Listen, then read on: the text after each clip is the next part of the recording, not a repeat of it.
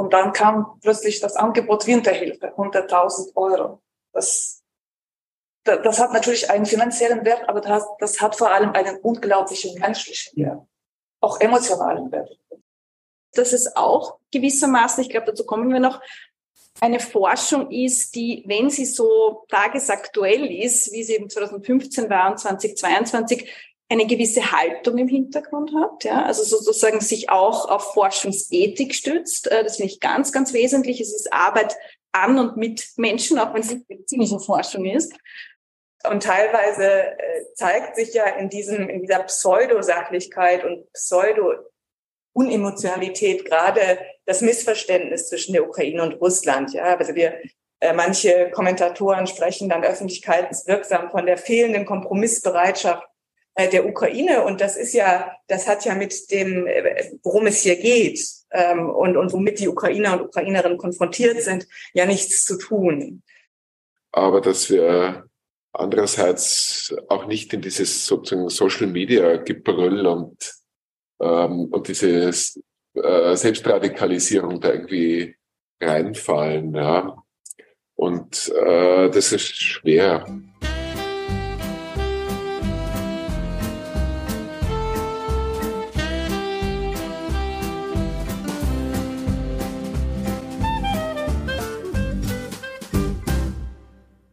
Herzlich willkommen zu einer neuen Folge der Donauwellen, der Südostcast.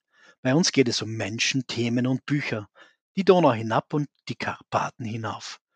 Mein Name ist Florian Kürer-Wielach und ich durfte am 8. Mai einen interessanten und aufschlussreichen runden Tisch moderieren, bei dem es um die Rolle der Humanities im öffentlichen Diskurs ging und das wenig überraschend vor dem Hintergrund von Krieg und Krise. Der runde Tisch war Teil eines Symposiums, das sich den Geistes- und Sozialwissenschaften in der aktuellen Situation, dem Krieg in Europa, gewidmet hat.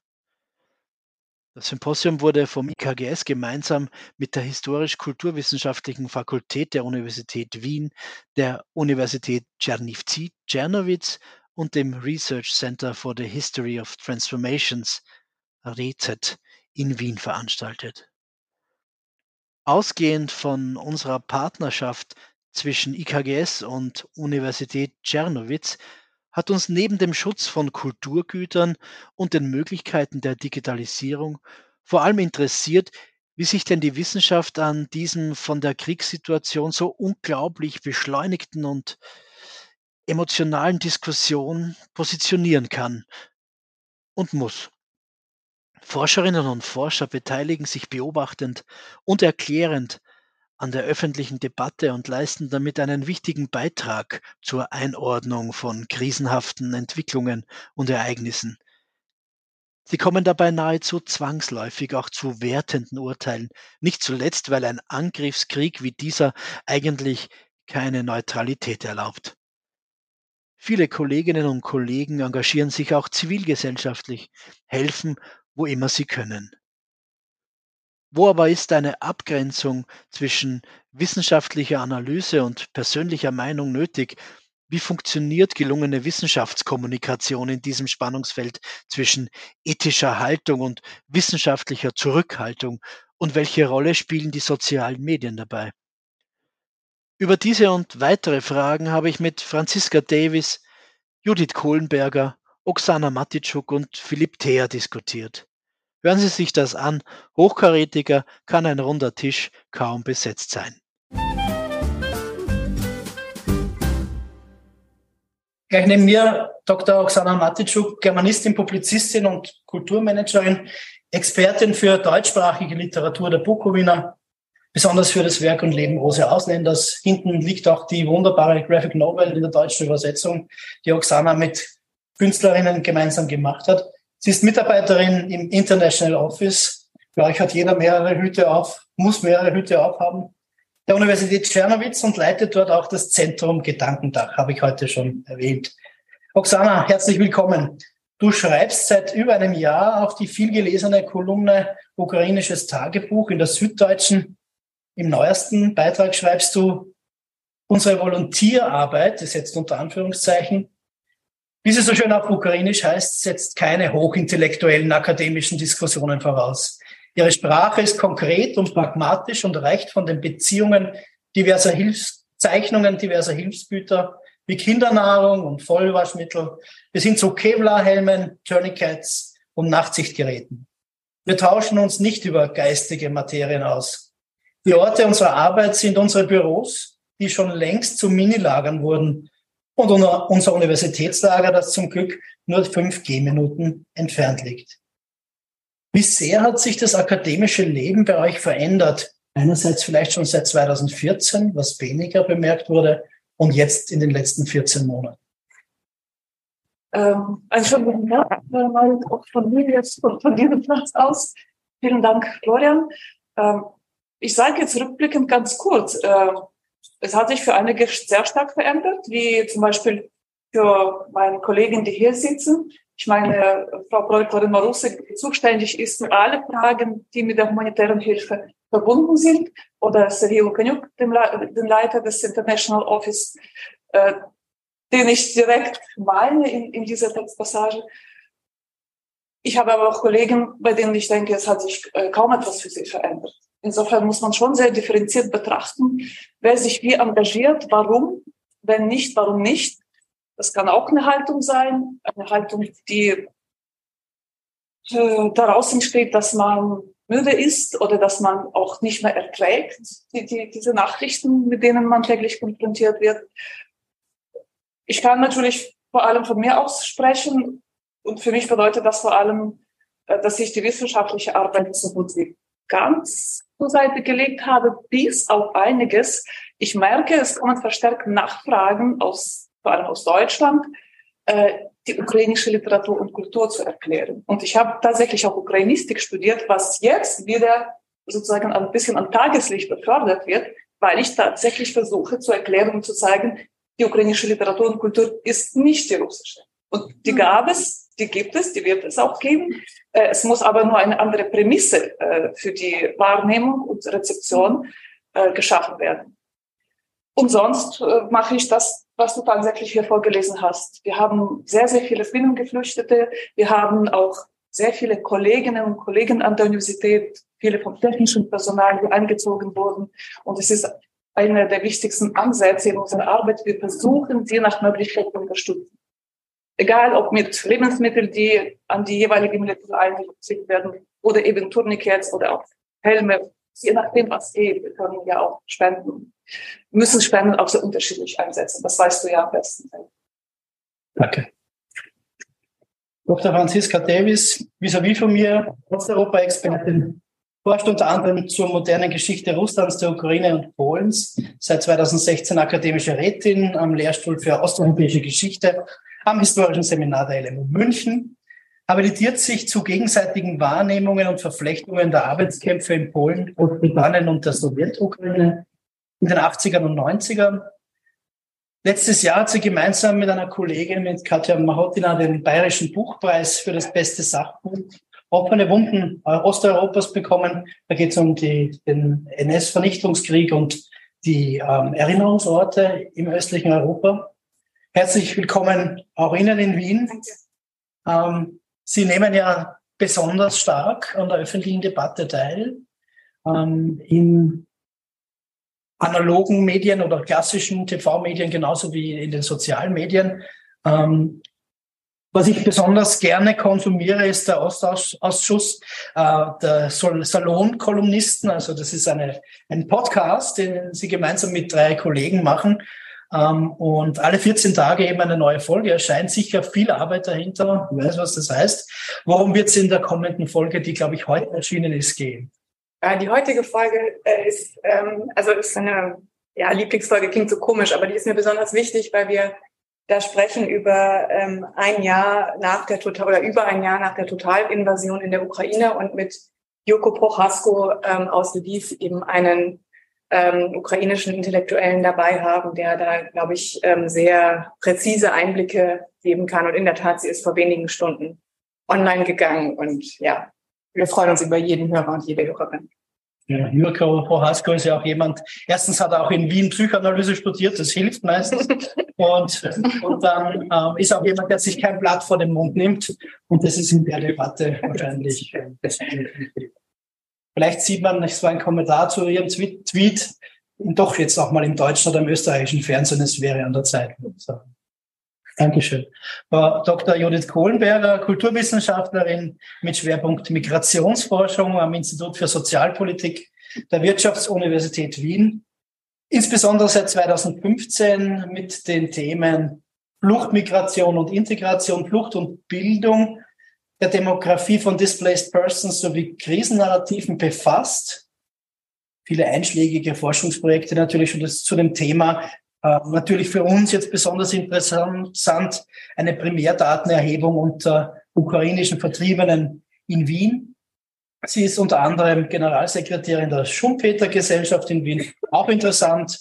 Josef Schumpeter hatte auch eine, eine Tschernowitzer Vergangenheit, auch wichtig, wobei wir das, den Topos der schöpferischen Zerstörung hier wahrscheinlich jetzt mal nicht so bringen können, wie man es vielleicht sonst gerne mal bringt. Ähm, er hat auch, äh, Nils Kohlenberger ist sehr präsent, äh, medial. Er bringt eben regelmäßig die Transferleistung in die, sage ich mal, allgemeine äh, Gesellschaft. Das ist ja auch sehr wichtig. Das wird immer wieder betont. Auch da gibt es einen eigenen Podcast ähm, zum äh, Nachhören. Aufnahmebereit heißt ja, da sind Sie selber Host sozusagen, richten sich an, wie heißt es schön, Ankommende und Aufnehmende, äh, sind auch zivilgesellschaftlich engagiert und beraten diverse Gremien, äh, zum Beispiel des, ähm, den Integrationsrat Wir der Stadt Wien. Auch da gibt es wieder einen Buch, Sachbuchpreis. Ähm, das Fluchtparadox wurde in diesem Jahr als Wissenschaftsbuch des Jahres ausgezeichnet, ganz rezent. Herzlich willkommen. Und gleich meine Frage dazu, wer sind denn nun diese ukrainischen Vertriebenen, die hier nach Österreich gekommen sind? Das war tatsächlich die so wichtige wie banale Forschungsfrage, die wir uns gestellt haben. Ähm, die Frage ist deshalb eigentlich banal klingen, weil man meinen würde, dass das ohnehin von öffentlichen Behörden erhoben wird im Zuge des Ankommens. Und das war 2015 nicht der Fall, für Österreich gesprochen zumindest nicht und war 2022 auch nicht der Fall und ist aber die Grundlage, um überhaupt ähm, Ankommens-, Willkommens- und Integrationsangebote zu schaffen. Ähm, und das war der Hintergrund oder die Frage, mit der wir eben in diese Primärdatenerhebung gegangen sind. Ähm, für die Wiener, die hier sind, die wissen, dass im ACV, also in diesem großen Messengelände, wo wir uns bis vor kurzem noch gegen Covid-19 impfen lassen haben können, danach, unmittelbar danach, das Ankunftszentrum für ukrainische Vertriebene geschaffen wurde, riesige Messehalle mit unterschiedlichen Stationen, unterschiedliche Träger waren vor Ort. Und wir, wir, also meine Forschungsgruppe an der Wirtschaftsuniversität und der Akademie der Wissenschaften, durften dort exklusiv eben erheben. Und wir haben im Grunde wirklich nur die soziodemografischen Basisdaten, Bildungshintergrund, Zukunftspläne, Bleibeabsichten, Rückkehrabsichten und so weiter erhoben. Ähm, die ukrainische Fluchtbewegung, und das ist mittlerweile ja sehr gut bekannt, ist eine sehr qualifizierte äh, Fluchtbewegung, also mit sehr hohen Bildungsabschlüssen.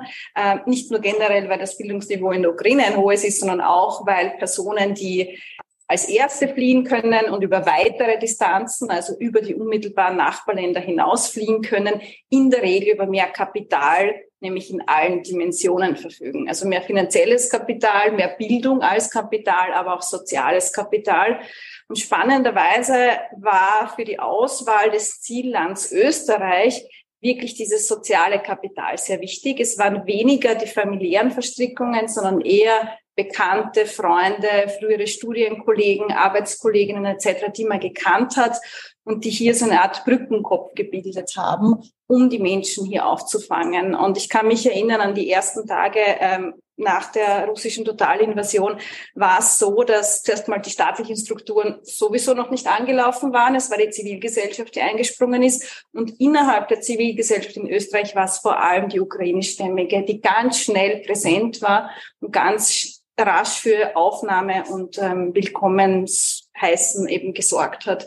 Und das zieht sich eigentlich bis heute durch. Ähm, und da finde ich einen Aspekt interessant, der vielfach ausgeblendet wird, ähm, aber mir als Migrationsforscherin wichtig ist, wir hatten eben schon vor der Fluchtbewegung aus der Ukraine eine relevante ukrainische migrantische Community in Österreich, aber auch in Deutschland, die jetzt aber wirklich auf allen Ebenen von einer Doppel- und Dreifachbelastung, kann man sagen, betroffen ist. Ja? Also Vertriebene aufzunehmen, zu versorgen, Kontakte zur Heimat zu bewahren, sich selbst zu organisieren in Hilfsgüterleistungen und so weiter und natürlich selber auch irgendwie dieses kollektive Trauma des Krieges zu verarbeiten. Und das ist eine Gruppe, da, worunter wieder vor allem die Frauen diese Arbeit leisten, muss man auch sagen, wie so häufig in der Zivilgesellschaft, die aber so gar nicht präsent ist in den Bedürfnissen. Ja. Und da war es mir auch wichtig, so ein bisschen da das Augenmerk hinzulegen. Bleibe jetzt alphabetisch und hätte jetzt die Arena Remestwensky begrüßt. Ähm, Sport ist gesund, aber nicht bevor ich ein Panel organisiere. Also es geht ja soweit gut, aber sie hat sozusagen heute verzichten müssen aufs Kommen, weil sie ähm, genau aufgrund sportlicher Betätigung ähm, deswegen äh, ähm, nicht bis in den letzten Stock heraufkommt. Ich möchte an der Stelle trotzdem sehr, sehr danken, weil sie im Hintergrund und beratend sehr, sehr aktiv war, gerade was die, die Zusammenstellung dieses Panels betrifft und bin sehr dankbar für diese Zusammenarbeit ja, mit Rezet auch, äh, die inhaltlich auch schon wahnsinnig fruchtbar war. Und außerdem wäre sie mit ihren ukrainischen Wurzeln die zweite gewesen, die sozusagen aus einer Perspektive berichtet, die man immer wieder beobachte ich gerade im Akademischen, aber nicht nur ähm, vergisst, nämlich nicht nur über Menschen, Gruppen, Länder reden, sondern mit ihnen. Und das ist uns sehr wichtig. Oksana, die ganze Last liegt jetzt auf deinen Schultern. Ähm, aber du bist es ja, du bist es gewöhnt, ich weiß es. Und wir müssen uns ja auch nichts vormachen. Wir reden natürlich auch über uns, ähm, wenn wir über das Thema reden und wie wir uns dazu justieren. Insofern ähm, passt auch. Philipp Der, äh, Gründungsdirektor von REZET, dem Research Center for the History of Transformations, Kooperationspartner für diese Veranstaltungen. Ich habe es ein bisschen gekürzt, deine Vorstellung. Äh, nach Stationen in Deutschland und Übersee in Polen und der Ukraine, zuletzt in, am IOA in Florenz und seit 2010 Universitätsprofessor für die Geschichte Ost- und Mitteleuropas hier am Institut für Osteuropäische Geschichte. Seine Forschungsschwerpunkte ist vergleichende Sozial- und Kulturgeschichte, Nationalismusstudien, Migrationsgeschichte, Stadtgeschichte und die Geschichte des Musiks, des Vergleichende Analysen der Transformationsgeschichte Ost- und Mitteleuropas seit den 1980er Jahren, ja, vielleicht sogar ganz Europas mittlerweile. Ne?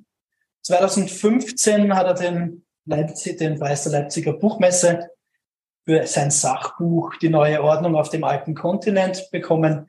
2019 dann den Wittgenstein-Preis für sein Projekt Die große Transformation, eine vergleichende Sozialgeschichte globaler Umbrüche, also wir sind nicht nur in Europa, sondern schon global, ähm, die auch einfach die Grundlage für Rezeit, das ist vielleicht das, das Wichtige daran. Ähm, und eben 2020 dann die Gründung dieses ähm, Forschungszentrums. Herzlich willkommen. In wenigen Tagen erscheint How the West Lost the Peace, The Great Transformation Since the Cold War. Der neues Buch, steht da drin? Na, alles, alles und nichts wäre die, wäre die, wäre die bescheidene Antwort. ähm, nein, also es, es endet sozusagen ähm, ja mit dem mit dem Krieg. Also es ist eine erweiterte, weil ungefähr die Hälfte ist neu, mhm. ähm, neue Auflage, Übersetzung von diesem Buch, das andere Ende der Geschichte äh, von von von 2019. Ähm, ja, und dann eben mit diesem mit diesem schlechten Ende.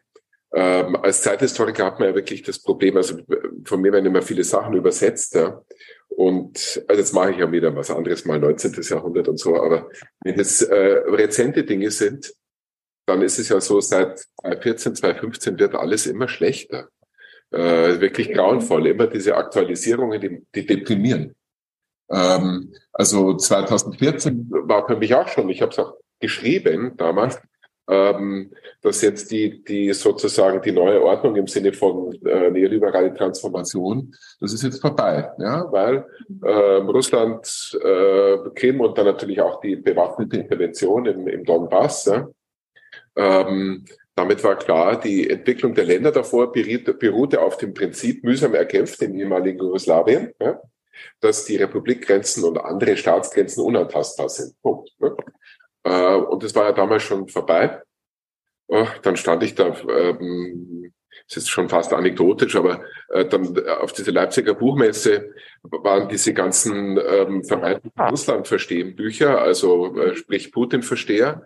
Und äh, mir ging das, dann musste ich irgendwas sagen, von dem Preis war ich überrascht und, und habe dann eben gesagt, ja, ich, äh, ich widme das den 1,5 Millionen Binnenflüchtlingen. Ne? Mhm. Also ähm, die haben einen anderen Namen.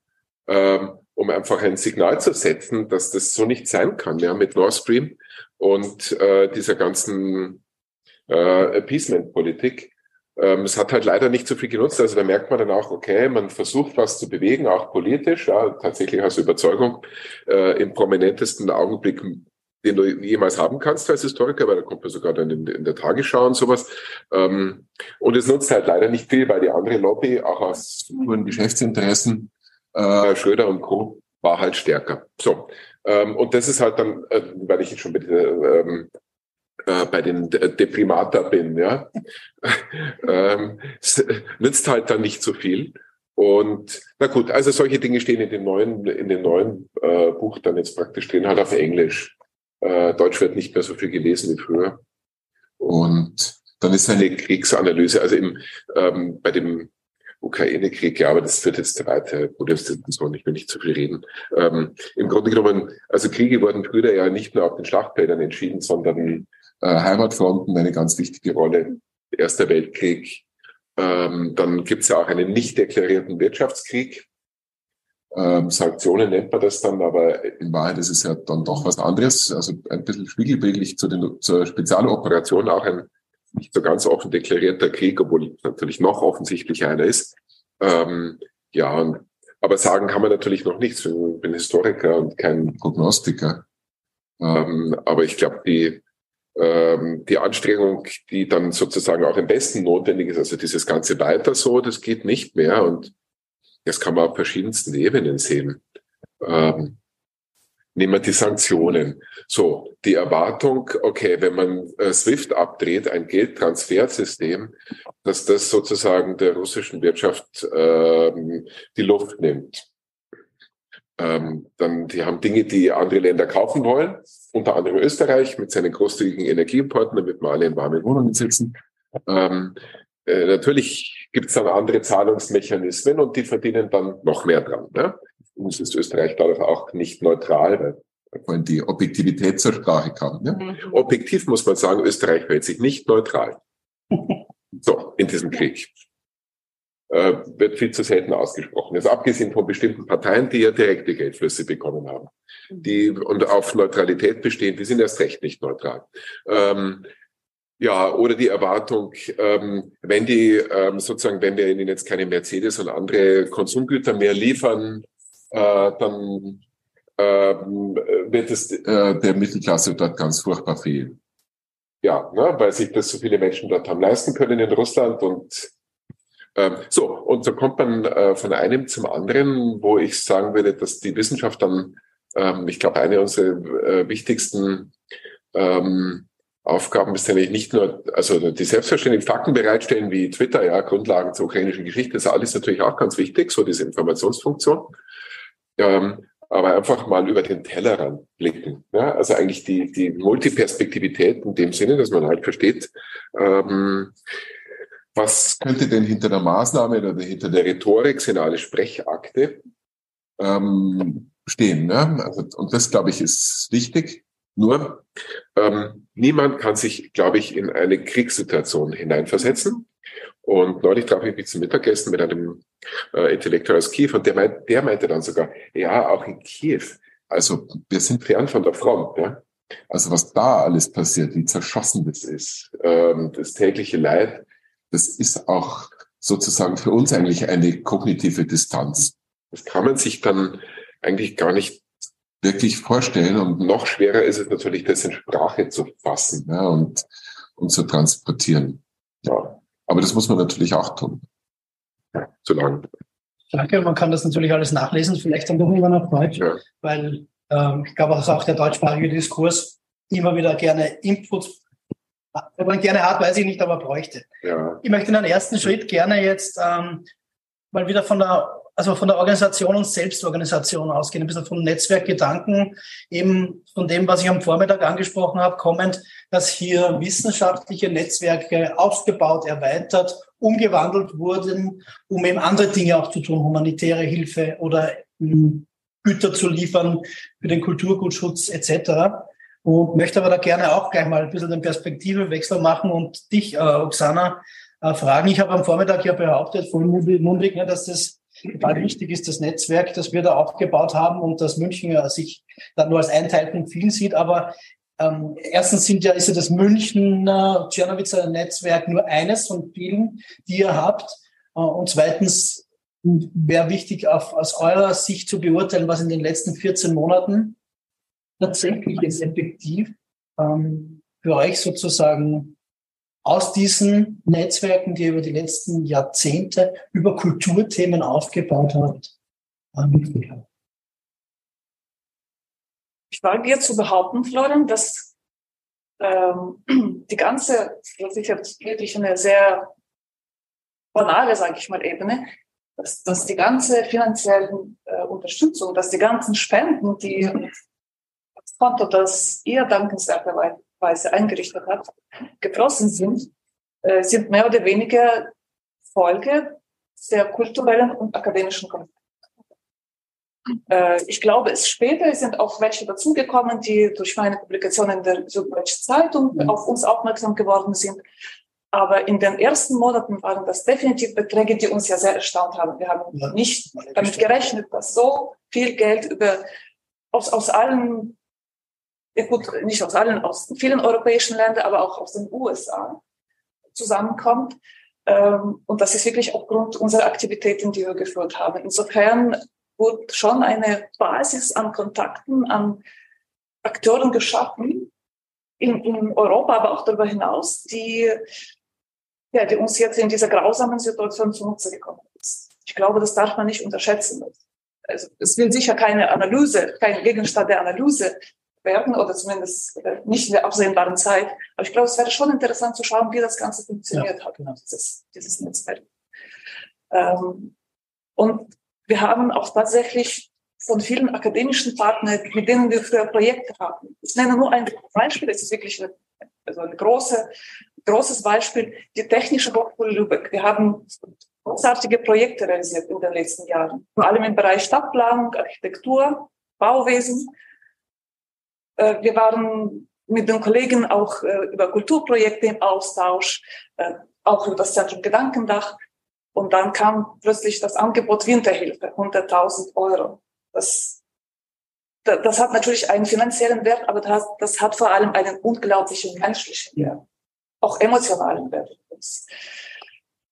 Interessant, wie, wie diese Mechanismen, die man früher, naja, als vielleicht auch so ein bisschen von, von einigen, die aus der Praxis kommen, als Blabla, das akademische Blabla abgewertet bekommen hat, wie, wie sie plötzlich äh, ja sehr konkret in die Unterstützung materieller Natur äh, konvertiert wird. Das fand ich sehr spannend. Wie viel Altösterreich-Nostalgie, Mythos, historische Verpflichtetheit ähm, merkst du in, diesen, in diesem Austausch oder überschätzen wir vielleicht gerade im Winter im zwölften Stock ähm, die über den Dächern den Effekt, den das hat? Ich, ich glaube nicht, dass man den Effekt überbewerten kann, weil immer wieder in, in den privaten Mails, aber auch, wie gesagt, bei unserer Arbeit in den Jahren, äh, in der Unabhängigkeitsjahren äh, für Tschernowitz explizit, war klar, das Kapital von Tschernowitz ist also muss man direkt sagen, die Habsburger Vergangenheit. Also wenn wir zum Beispiel Žytomyr nehmen oder Rivne oder Poltava, die haben auch spannende Vergangenheit. Das sind Städte, die in der, im Norden oder im Zentrum der Ukraine liegen, an sich höchst interessant. Nur, wer würde in, in, in Österreich, sage ich mal so, auf das Wort Poltava mhm. reagieren? Wie viele würden auf, darauf reagieren? Aber der Mythos Czernowitz hat natürlich gewirkt. Und diese Wirkung ist wirklich nicht so zu überschätzen. Aber auch wirklich, wenn, wenn Mails kamen an Sergei, an, an mich, an andere Kollegen von Leuten, die wir nicht kannten, stand oft drin, ich wollte schon immer mal nach Tschernobyl oder ich war damals schon. Oder meine Großeltern kamen aus der Bukowina. Äh, sehr, sehr spannende Zusammenhänge haben sich da aufgebaut. Ich habe nur kurz vielleicht eine Episode telefoniert mit einer Bukowiner, in der Bukowina geborenen, jetzt in Miami lebenden, die Shoah-Überlebenden, die, dann einfach auch gesagt hat, ja, ähm, Ah, die Ukrainer, ja, sie hat eigentlich keine guten Erinnerungen, weil es war einfach damals, ja, in, in, den, in den 40ern waren es halt auch Ukrainer, die ihre Verwandten, Bekannten getötet haben. Aber jetzt ist alles andere, hat sie mir gesagt, explizit am Telefon. Und ihre Freundinnen in Miami werden jetzt alle aktiviert, um das Netzwerk Gedankenkraft zu spenden. Also da gibt es anscheinend dann auch Schatten, über die man springt. Das ist vielleicht auch eine Form der Nostalgie, die ja. gar nicht so klassisch ist.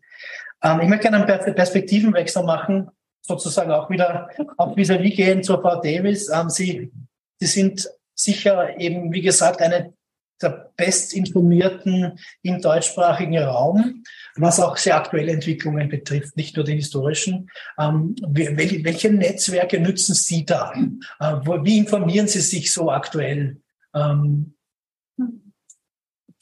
genau, wie gehen Sie in den Austausch mit der Situation, mit der Ukraine?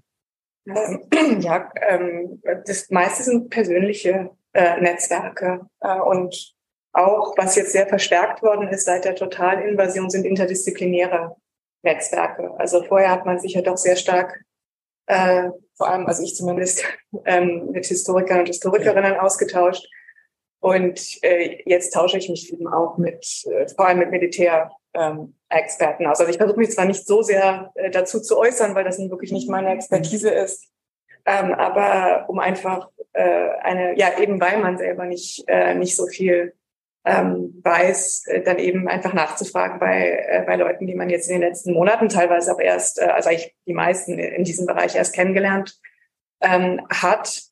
Ähm, aber wie gesagt, ich finde auch immer noch wichtig äh, zu sagen, was man was man nicht nicht weiß. Mhm. Äh, und, und dann doch irgendwie, ich meine, das ist natürlich nicht immer äh, durch diese politisierte Atmosphäre, ähm, wird man dann natürlich auch gefragt, ähm, Waffenlieferung ja oder nein. Äh, und ähm, da kann man natürlich schon irgendwie darauf zurückkriegen, äh, greifen, dass man als Historiker, Historikerin sehen kann, in welchen Traditionen sich gerade äh, Russland bewegt und was die Absicht gegenüber der Ukraine ist, weil man die, ja, weil man die, die Entwicklung auch in den beiden Ländern in den letzten Jahren äh, mitverfolgt hat, aber natürlich äußert man sich dann auch zu, zu politischen ähm, Fragen. Haben Sie mir auch jetzt einen Punkt weggenommen, den ich später diskutieren wollte oder vorschlagen zu diskutieren, eben diese, diesen Satz, ich weiß es nicht. Mhm. Man ist ja schon irgendwie auch sehr versucht, sozusagen jetzt zu allem was. Mhm. Also das ist, und den Punkt setzen Sie dann aber schon. Sie sagen dann einfach so, da bin ich jetzt nicht kompetent. Ja, ich meine, das kommt natürlich, wir haben in unserem, wenn, weil Sie das Beispiel Ostausschuss äh, genannt haben, wir hatten eine Folge zu China und Russland. Ähm, dazu weiß ich nicht viel. ähm, und dann höre ich eben vor allem den, den Gästen äh, zu, die etwas, die etwas dazu, dazu wissen. Ich kann dann irgendwie vielleicht noch ein bisschen was zu irgendwie äh, den Bastochniki, also den, äh, so das Bild von Asien im Neuen. Ich kann so ein bisschen historische Einordnung äh, machen. Aber wenn es dann um die aktuelle politische äh, Lage geht, ist das ähm, zumindest eine, eine Versuch, in der man ähm, wieder, also die, der, der man, glaube ich, versuchen sollte, äh, zu widerstehen nach Möglichkeit. Auch wenn es jetzt nicht immer, also ich habe da neulich mit einer Kollegin diskutiert und die sagte dann, man müsse also auch noch immer sagen, wozu man selber geforscht hat, was man sich angelesen hat. Das ist natürlich unrealistisch. Also das, das passiert in einem äh, Interview, das so und so viele tausend Zeichen haben darf, äh, kann man das nicht machen. Das interessiert auch keinen. Äh, da da muss, ist man sozusagen auf die auf die eigene ähm, auf den eigenen Kontrollmechanismus oder auch von ähm, Freunden oder Kollegen, die, die ehrlich sind, angewiesen. Aber bisher ist es mir jetzt noch nicht, noch nicht passiert. Also blinde Flecken auch füllen. Ich stelle auch fest mit dem Referat von Frau Kaiser, viele blinde Flecken füllen die Humanities jetzt mit militärischer Kompetenz. ist vielleicht auch was, was sich viele nicht träumen haben lassen in diesen Disziplinen, dass sie jetzt so eng auf militärische Expertise zurückgreifen müssen, aber einfach auch um im Diskurs anschlussfähig zu sein vielleicht auch ein bisschen ein Signal, dass es manche Tätigkeitsbereiche gibt, die uns nicht sehr nahe liegen, aber vielleicht doch recht notwendig werden können. Ähm, Frau Kohlenberger, ähm, Sie arbeiten für Ihre Service sehr auch mit NGOs zusammen, um überhaupt zu Probanden, Interviewten zu kommen. Wie funktioniert das eigentlich? Ich meine, da gibt es ja dann ganz verschiedene Interessen. Eine NGO, die humanitär interessiert oder engagiert ist, ist ja vielleicht dann doch nochmal ganz anders in ihren Gebaren als jetzt vielleicht der Fördergeber, die Politik, die nochmal was anderes hören will und dann Sie, die in erster Linie mal ein anständiges Survey äh, machen soll. Wie funktioniert das? kurz replizieren auf das, was vorher kam. Ich schmunzeln müssen, weil die Migrationsforschung ist seit den letzten Jahren, wenn nicht zu sagen Jahrzehnten, eigentlich sehr eng mit der Sicherheitsebene und unter anderem auch dem Militär, ob das jetzt Grenzpolizei, Europäische Grenzschutzagentur etc. etc. ist verstrickt. Ja, also das, wir kennen das schon ein bisschen länger, will ich sagen, ja, im Positiven wie im Negativen, weil da ähnlich und das passt dann doch wieder zu Ihrer Frage ähm, genau dieses Spannungsverhältnis gegeben ist, mhm. nicht? Also die Interessen, aber auch die Bedürfnisse und Ressourcen auf Seiten der Forschenden sind eben anders gelagert als bei der Zivilgesellschaft, bei den NGOs, bei der Politik und eben auch beim wenn man sagen will, Military-Industrial Complex, um es mhm. negativ zu sagen, aber der ist leider sehr schlagkräftig und auch wortgewaltig ähm, in der Migrationsforschung wie auch Migrationspolitik, die vielfach Sicherheitspolitik geworden ist. Das müssen wir auch sehen. Ja. Ähm, also insofern hat uns da ähm, die russische Invasion gegen die Ukraine tatsächlich so ein Möglichkeitsfenster eröffnet, was auch die Zuschreibung von Flucht, Vertreibung, Fliehenden, Vertriebenen und so weiter bedeutet und vor allem inwiefern das auch Teil des, das habe ich interessant gefunden, einfach als Möglichkeitsraum, Teil des War Efforts der aufnehmenden Staaten ist, die ja immer sich auf ihre neutrale Position berufen, die sie eh nicht durchhalten, ja, aber natürlich Waffen liefern könnte Österreich nicht, ja, aber man kann Geflüchtete aufnehmen. Ähm, ich muss sagen, dass das das, glaube ich, das Zentrale, ähm, es gibt zwei zentrale Elemente, ja, also in dieser Zusammenarbeit mit anderen, wenn man will, Stakeholder. Das eine, glaube ich, ist Offenheit oder auch Klarheit, also wirklich ganz deutlich äh, Grenzen zu ziehen und zu sagen, bis hierher und nicht weiter und auch ganz deutlich zu signalisieren, Moment hier passiert vielleicht irgendeine Form der Vereinnahmung, der versuchten Vereinnahmung, der versuchten Instrumentalisierung und dann auch wirklich ganz, finde ich, auch wenn das vielleicht ein bisschen die vermeintliche Harmonie stört, das ist in Österreich prinzipiell sehr gefährlich, wenn man das tut. Aber ich glaube, es ist notwendig, wenn man sagt, Moment einmal, da passiert was, da fühle ich mich jetzt nicht mehr wohl in der Rolle als vermeintliche Expertin, weil ganz offenkundig soll jetzt da ein gewisses politisches Anliegen damit transportiert werden. Das geht sich dann nicht mehr aus. Diese Klarheit, Offenheit ist das eine. Das andere ist aber schon auch ein Vertrauen als Basis, das gegeben sein muss auf allen Seiten tatsächlich. Ja. Ähm, es ist ja jetzt nicht nur so, dass die NGOs etwas von der Wissenschaft wollen und die Politik will was von der Wissenschaft und so weiter. Es geht schon auch in die andere Richtung. Und ich glaube, dessen muss man sich bewusst sein. Konkretes Beispiel. Ähm, ich konnte, denke ich, nur deshalb diesen exklusiven Zugang in dieses große Aufnahme-, Registrierungs-, Empfangszentrum für ukrainische Vertriebene in Wien, eigentlich für ganz Ostösterreich war das das Zentrum haben, weil ich glaube, dass unsere Forschungsgruppe seit 2015 sich eine gewisse Reputation erarbeitet hat, die nicht nur wissenschaftliche Natur ist, peer-reviewte Publikationen etc., sondern auch, dass wir sehr transparent agieren, dass wir deutlich machen, worum es uns geht, dass es auch gewissermaßen, ich glaube, dazu kommen wir noch, eine Forschung ist, die, wenn sie so tagesaktuell ist, wie sie eben 2015 war und 2022, eine gewisse Haltung im Hintergrund hat, ja, also sozusagen sich auch auf Forschungsethik stützt. Äh, das finde ich ganz, ganz wesentlich. Es ist Arbeit an und mit Menschen, auch wenn es nicht medizinische Forschung ist. Ähm, und ich glaube, dieses Vertrauensverhältnis aufzubauen, das braucht Zeit. Und das ist aber ganz wesentlich. Also nicht nur den anderen nur im defizitären Blick zu sehen und sagen, der will mich nur vereinnahmen, der will mir nur was wegnehmen, sondern wirklich auch diese Gegenseitigkeit. Aber es ist eigentlich ein steter Balanceakt. Es ist nie abgeschlossen. Es ist ein ständiger Ausverhandlungsprozess. Also die, ein, ein Vernahmungseinflussnahmen gibt's die Versuche gibt. Ja, es gelingt mir auch nicht immer, das alles so voll inhaltlich abzuwehren, befürchte ich. Ja, aber ich bemühe mich redlich darum und ich glaube, man gewinnt mit den Jahren schon ein gewisses Sensorium. Ja, genauso wie auch sozusagen durch die Expertise, die man sich halt aneignet über Jahre im Umgang mit Medien, äh, weiß man halt, dass man von vornherein deutlich macht, das kann ich alles sagen und dann endet die Expertise, dann kann ich nichts mehr sagen. Ja. Manchmal, und das zeigt sich dann noch, wie gut sich der oder die Journalistin vorbereitet hat, weiß man das eh, wie weit es geht und wie, wo dann irgendwie die eigene Expertise überschritten ist. Ähm, aber ich glaube auch wirklich, dass das wichtig ist, transparent immer wieder hinzuweisen.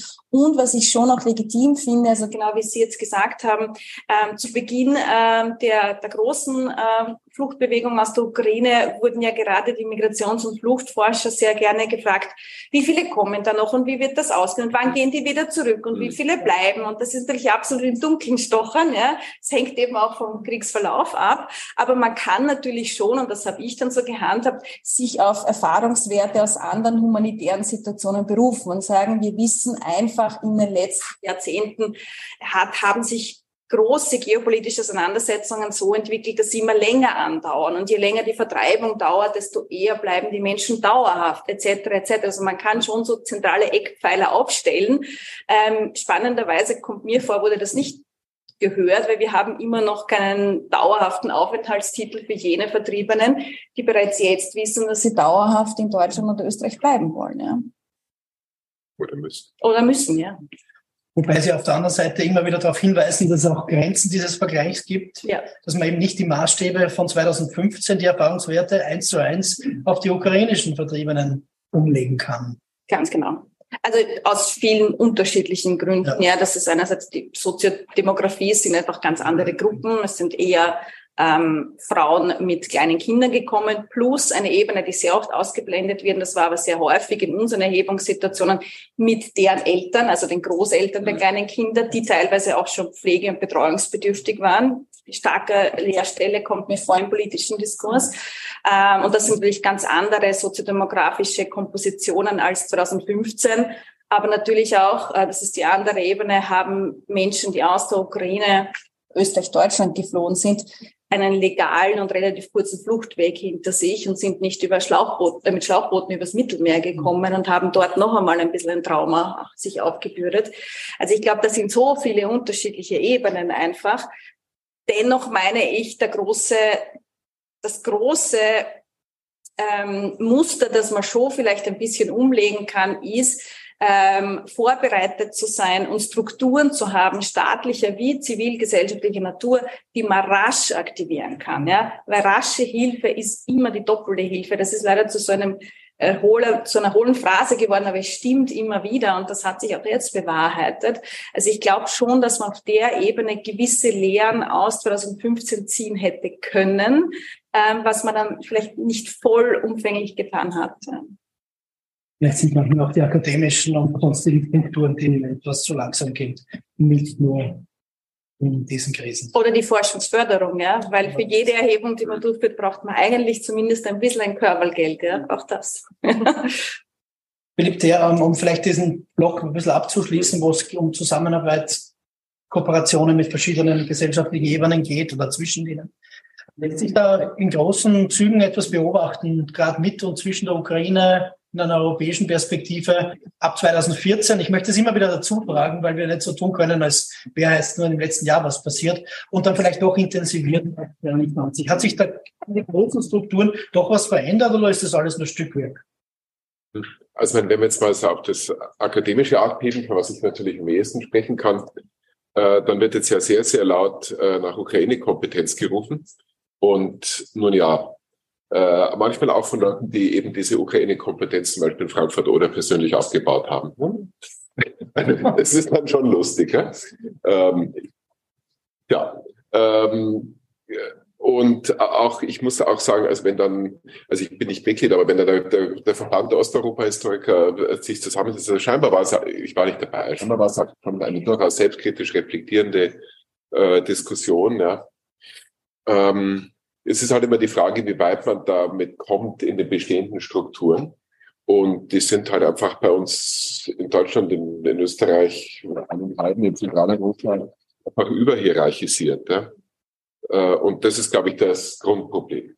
Ja, also eigentlich müsste man viel flexibler sein und zum Beispiel, äh, also sprich weg von diesem Lehrstuhlprinzip, weil dann hat man nämlich die Stellenpunkte, um einfach zu sagen, so, äh, jetzt gibt eine Ukraine-Stelle. Also wir hatten die bei uns in Wien, aber eigentlich eher per Zufall, weil halt die Kerstin Jobs gekommen ist und eben diese Ukraine-Kompetenz hat. Aber es war ja mal eigentlich vom Bereich her äh, war es ja äh, für Zeitgeschichte Osteuropas und Erinnerungskulturen und sowas. Ne? Ähm, also sprich, da hat sich jetzt zum Glück so ergeben, ja, auch aufgrund der Vorgängerschaft von Andreas Kappeler, den wir ja immer wieder erwähnen mussten. Also dadurch haben wir das halt alles, aber naja, mein, also wenn da halt irgendwo immer dann jeweils ein Lehrstuhl für osteuropäische Geschichte ist, notabene schwul, ja, und da sitzt halt eine Person drauf, äh, was kann man da machen, ja, also und ich finde, man sollte eigentlich viel äh, diese Strukturen aufbrechen, ähm, um dann eben auch kurzfristiger reagieren zu können, weil es ja klar, der Krieg wird dauern, man braucht die Expertise historisch, aber natürlich erst recht sozialwissenschaftlich. Ne? Die haben sich ja komplett verabschiedet, also weitgehend verabschiedet von so Regionalkompetenzen, Area Studies. Ja. Und äh, da würde ich sagen, bräuchte man doch jetzt jemanden ja, von Ökonomen, Soziologen. Und da fürchte ich, ähm, ist eben wieder das gleiche Prinzip, was ich vorhin schon äh, erwähnt habe mit dieser Erwartung. Ja, westlicher Konsumerismus äh, sagt so ein X äh, äh, wirkt in Russland so und so. Nein, äh, natürlich nicht, ja, weil man sich in das andere reinversetzt und auch da einfach so weitermachen äh, wie bisher in den, in den Strukturen wird dann ähm, eigentlich den äh, sozusagen den äh, zwar tragischen, aber möglicherweise ja dann doch irgendwie positiven Impact von diesem Krieg irgendwie doch wieder sehr stark reduzieren. Also das ist so jetzt mal in den akademischen ähm, Strukturen, glaube ich, ähm, wenn es immer so sozusagen in so Schläuchen so weitergeht und dann glaube ich, bringt es nicht so viel und mm, und jetzt auch in Österreich, na ja, jetzt gehen wir mal schon mal aus dem aus der Akademie heraus, ja, die Wissenschaftswelt, ich predige jetzt hier quasi wahrscheinlich an Gleichgesinnte, oder ähnlich Gesinnte. Ähm, und dann äh, geht das Problem ja sozusagen schon eine Stufe weiter. Also ja, es gibt in Österreich bestimmte historische Verbindungen, Netzwerke, die sich jetzt sehr positiv ausgewirkt haben. Ja? Ähm, andererseits, Österreich ist auf dem, glaube in der EU vor Malta, also auf zweit- oder drittletzten Platz, was konkrete Hilfe für die Ukraine im Gesamtumfang in Relation zum BIP, also zum Bruttoinlandsprodukt anbetrifft. Also wir sind zwar halbwegs großzügig mit den Flüchtlingen, ja, weil da uns die soziale Hilfe relativ großzügig ist, ja. Ähm, aber die Hilfe, die ins Land geht, ja, die Mindest, also Mindestsicherung und so weiter, aber die Hilfe, die ins Land geht, da steht Österreich ganz schlecht da. Ergo, was ist die Schlussfolgerung? Offensichtlich wirken wir äh, Akademiker dann in die, in die Politik, in die Regierung oder bis puncto gesellschaftliche Werte vielleicht doch nicht so weitgehend hinein. Ja, und dann, ähm, ja, warum ist das eigentlich so? Ne? Da kann man keine schnellen Schlussfolgerungen ziehen, aber äh, hängt dann wieder mit den, mit den, mit den Strukturen zusammen. Und da gibt es, glaube ich, dann schon noch ähm, viel zu tun, damit sich das äh, wirklich positiv und nachhaltig verbessert. Sonst kann es auch so blöd laufen, dass ich war das letzte Mal in der Ukraine 2019 bei der Biennale wo es einen ganz tollen äh, künstlerischen Direktor gibt, den Marcel Cerepanin, ab und zu publiziert er auch. Ähm, lohnt sich immer zu lesen, ganz großartiger Mensch. Ähm, nach 2014, 2015 ist es ihm erst einmal leicht gefallen, die, für die Biennale alle möglichen Drittmittel, NGO, alles äh, einzuwerben. Es wurde immer weniger. Am Schluss hatte er noch 70.000 externe Förderung. Jetzt hier mal positives Beispiel. Österreich Erste Stiftung hat noch was gegeben, als eine der wenigen westlichen Stiftungen. Ähm, und das war's. Ja. Also sprich, mit nahezu null Budget hat er ein großartiges Festival nach wie vor organisiert. Und was ich schon befürchte, ist halt jetzt, das, so das mit dem Krieg, ja, ähm, ist man erschüttert, aber dann irgendwann kommt diese Fatigue, ja, wie ja auch bei Bosnien und so. Und, und was passiert in den zwei Jahren? Und ähm, ist ja auch klar, dass sich Russland auf einen dauerhaften Krieg einstellt. Der erste hat ja auch von, von 2014 bis 2023 gedauert. Ähm, warum nicht wieder so? Hm? Ähm, und dann, glaube ich, wird es ja viel schwieriger, ja, die Aufmerksamkeit, den Support und ähm, deswegen muss man dann auch ab und zu, glaube ich, äh, so klar sagen, auch wenn es nicht passt, ja, äh, manchen, ähm, Österreich ist nicht, verhält sich nicht neutral. Tut mir leid. Einfach äh, Ausgaben für direkte Hilfen für die Ukraine versus äh, Füttern der russischen Kriegsmaschinerie äh, durch Energieimporte auch Deutschland. Okay, die liefern Waffen, aber ähm, mehr und mehr und jetzt sehr zuverlässig scheinbar, aber in der Gesamtbilanz ist das denn so, dass wir alle so pro-ukrainisch sind? Ähm, also, oder verhindert man gar, dass sozusagen ähm, eine Wiederholung von 38 oder was immer, wenn man bei historischen Analogien ähm, jetzt auch? Darf ich dir nur einen Punkt ergänzen, weil das wird deine Argumentation sehr stützen. Ich glaube nicht nur, was jetzt Unterstützung in die Ukraine hinein betrifft, auch bei der Aufnahme der Vertriebenen ja. war es so, dass Österreich im europaweiten Durchschnitt, Deutschland kenne ich nicht so gut, mhm. aber Österreich wirklich diese Massenzustromrichtlinie, ganz schlimmes Wort, also diese Temporary mhm. Protection Directive, die ja den äh, ukrainischen Geflüchteten diesen vertriebenen Status gibt und für sofortigen Arbeitsmarktzugang und so weiter sorgt, relativ restriktiv umgesetzt hat. Das ist mal das Erste. Viel restriktiver, mhm. als es notwendig wäre. Da haben andere europäische Länder viel liberaler das zur Anwendung gebracht und vor allem ähm, auch die Geldleistungen hierzulande, die die Ukrainerinnen erhalten, ähm, die sind leider auf der sehr geringen Grundversorgungsebene mhm. angesiedelt und sie erhalten nicht die höhere Mindestsicherung, die zum Beispiel Asylberechtigte bekommen. Ja? Ähm, und das wurde von Anfang an auf allen Ebenen kritisiert, weil natürlich man, das zeigt die Integrationsforschung vielfach, ein gewisses Fundament braucht, das auch ökonomische Absicherung bietet, damit ich überhaupt von diesem Fundament Fundament aus starten kann, um mich in Arbeitsmarkt, Gesellschaft, Bildungssystem etc. integrieren kann. Ja. Also ich glaube, selbst was die innerstaatliche Aufnahme muss man ehrlicherweise sagen, da könnten wir wesentlich mehr, bis hin zu der Tatsache, dass zu Beginn sehr viel auf die Zivilgesellschaft wieder abgewälzt wurde, private Unterbringung. Die privaten Unterbringenden, die Bürgerinnen und Bürger wurden kaum unterstützt. Dann kam die Teuerungswelle, dann kam die Refugee Fatigue, so nennen es wir. Und dann kam es dazu, dass viele private Quartiergeber gesagt haben, es tut mir leid, ich kann nicht mehr, sucht euch so irgendwo was. Und dann standen die manche Ukrainerinnen quasi vor dem Nichts. Ja. Also ich glaube, auch auf der Ebene kann man das Argument weiterführen. Ja. Wenn man sozusagen sagt, das ist der War-Effort, den wir leisten können, weil wir da eben nicht in Konflikt kämen mit sozusagen Neutralität nach außen. Wir sind ein bisschen, jetzt, wir kommen ein bisschen weg von der Selbstbetrachtung, die ja. aber auch, ist auch gut, dass ja. wir davon wegkommen. Aber wir müssen sozusagen auch ein bisschen wieder zurück ähm, zu, zu dem, der Frage der Auswirkungen. Aber ich möchte gerne die Oksana jetzt noch zu Wort weil du möchtest da auch nochmal vielleicht. Ja, es ist mir wirklich ein Anliegen, jetzt noch einen Punkt loszuwerden. Wir sprechen hier von, von, von Russland als Aggressor seit 2014. Und da äh, muss ich sagen, ich empfinde als Ukrainerin oder einfach als, als Mensch äh, ein sehr übles Beispiel der selektiven Wahrnehmung dieses Terrorstaates. Weil wenn wir in die Geschichte nach der Sowjetunion zurückgehen, mhm. antworten Sie mir bitte auf die Frage, wie ist Pridnestrovje entstanden? Was ist, was ist, äh, was war der Ursprung von diese Enklave? Das heißt, ich wollte das, das nicht vermeiden. Ja, aber mhm ist ja warum, bekannt. Warum gibt es auch in Wien, wir haben heute mhm. hier eine ukrainische Kollegin, die, die zum Beispiel äh, Dolmetscherhilfe leistet, warum gibt, gibt es hier so viele tschetschenische Geflüchtete? Mhm. Was hat Russland in Tschetschenien im Zweiten Tschetschenischen Kriegen gemacht? Sie hat, offiziell hat mhm. Russland den Separatismus bekämpft, ja? Aber 2014 in Donbass, was hat Russland gemacht? Das russische Volk befreit. Was sind das für, ja? Verstehen Sie? Mhm. Was hat Russland 2008 in Georgien gemacht? Klar, kann man nicht weiter und, zurück. Und, genau. Und, und was heißt es? Heißt es denn, diese, das sind Kleinverbrechen, die vom, von der internationalen Weltgemeinschaft nicht beachtet werden, weil es eben klein sind. Nicht, weil die Hilferufe aus Georgien möglicherweise nicht bis nach Westeuropa gekommen sind. Im Fall von der Ukraine kann man das natürlich nicht mehr übersehen. Man hat ein größeres Problem, ein weit, weit größeres Problem. Insofern, was mir persönlich sehr schmerzt, ist diese Tatsache, dass sich manche Wissenschaftler, Politiker, Journalisten jetzt so aufführen, als wäre das Problem erst, gut, jetzt nicht 2022, 2014 muss man schon zugeben, aber das Problem Russland und Putin ist ja viel, viel älter. Ich frage mich, warum das nicht wahrgenommen wurde, nicht kommuniziert wurde, auf allen Ebenen, auch in Westeuropa, oder vor allem in Westeuropa.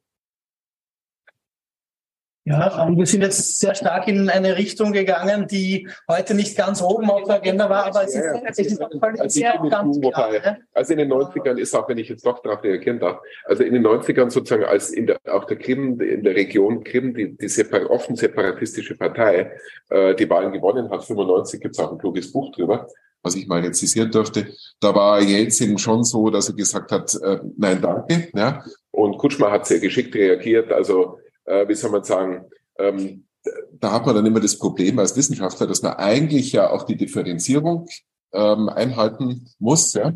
und dann feststellen muss, dass es in den 90er Jahren, also Bettinen ja, ähm, da ähm, äh, Transnistrien oder eben Bildistan, äh, ja, äh, wieder anders. Ja.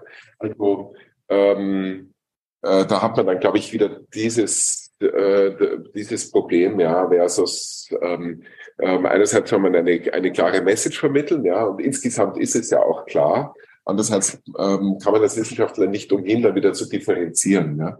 Was natürlich was anderes ist, als das zu entschulden. Das ist ja nochmal. Ja, so ganz kurz. Wir haben auch viel äh, Hausmist gemacht, keine Frage, in der Ukraine. Aber da wollen wir heute nicht unbedingt hin. Trotzdem, Frau Davis. Nee, dann, dann ich will euch nämlich jetzt wirklich wieder einfangen. Mhm. Ähm, es zeigt aber auch ganz gut, dass es einfach ganz schwer ist, im Moment sozusagen den Schritt zurückzugehen, geht ja auch gar nicht, wenn man sozusagen den Kopf einziehen muss, weil entweder die symbolischen bei uns oder die echten Kugeln mhm. über die Köpfe hinwegzischen, mhm. ist es ein bisschen schwierig den Schritt zurück zu machen. Wir versuchen es jetzt trotzdem nochmal, aber es war eben, es war gut zu sehen, dass es einfach sehr schwer ist, obwohl wir alle sehr, sehr reflektierte Menschen sind, soweit ich, soweit ich sie kenne. Frau Kohlenberger trotzdem nochmal zurück sozusagen, ähm, und da sind wir eigentlich nicht so weit weg davon, was jetzt sozusagen ähm, Material betrifft und wie man es erzählt, das Material.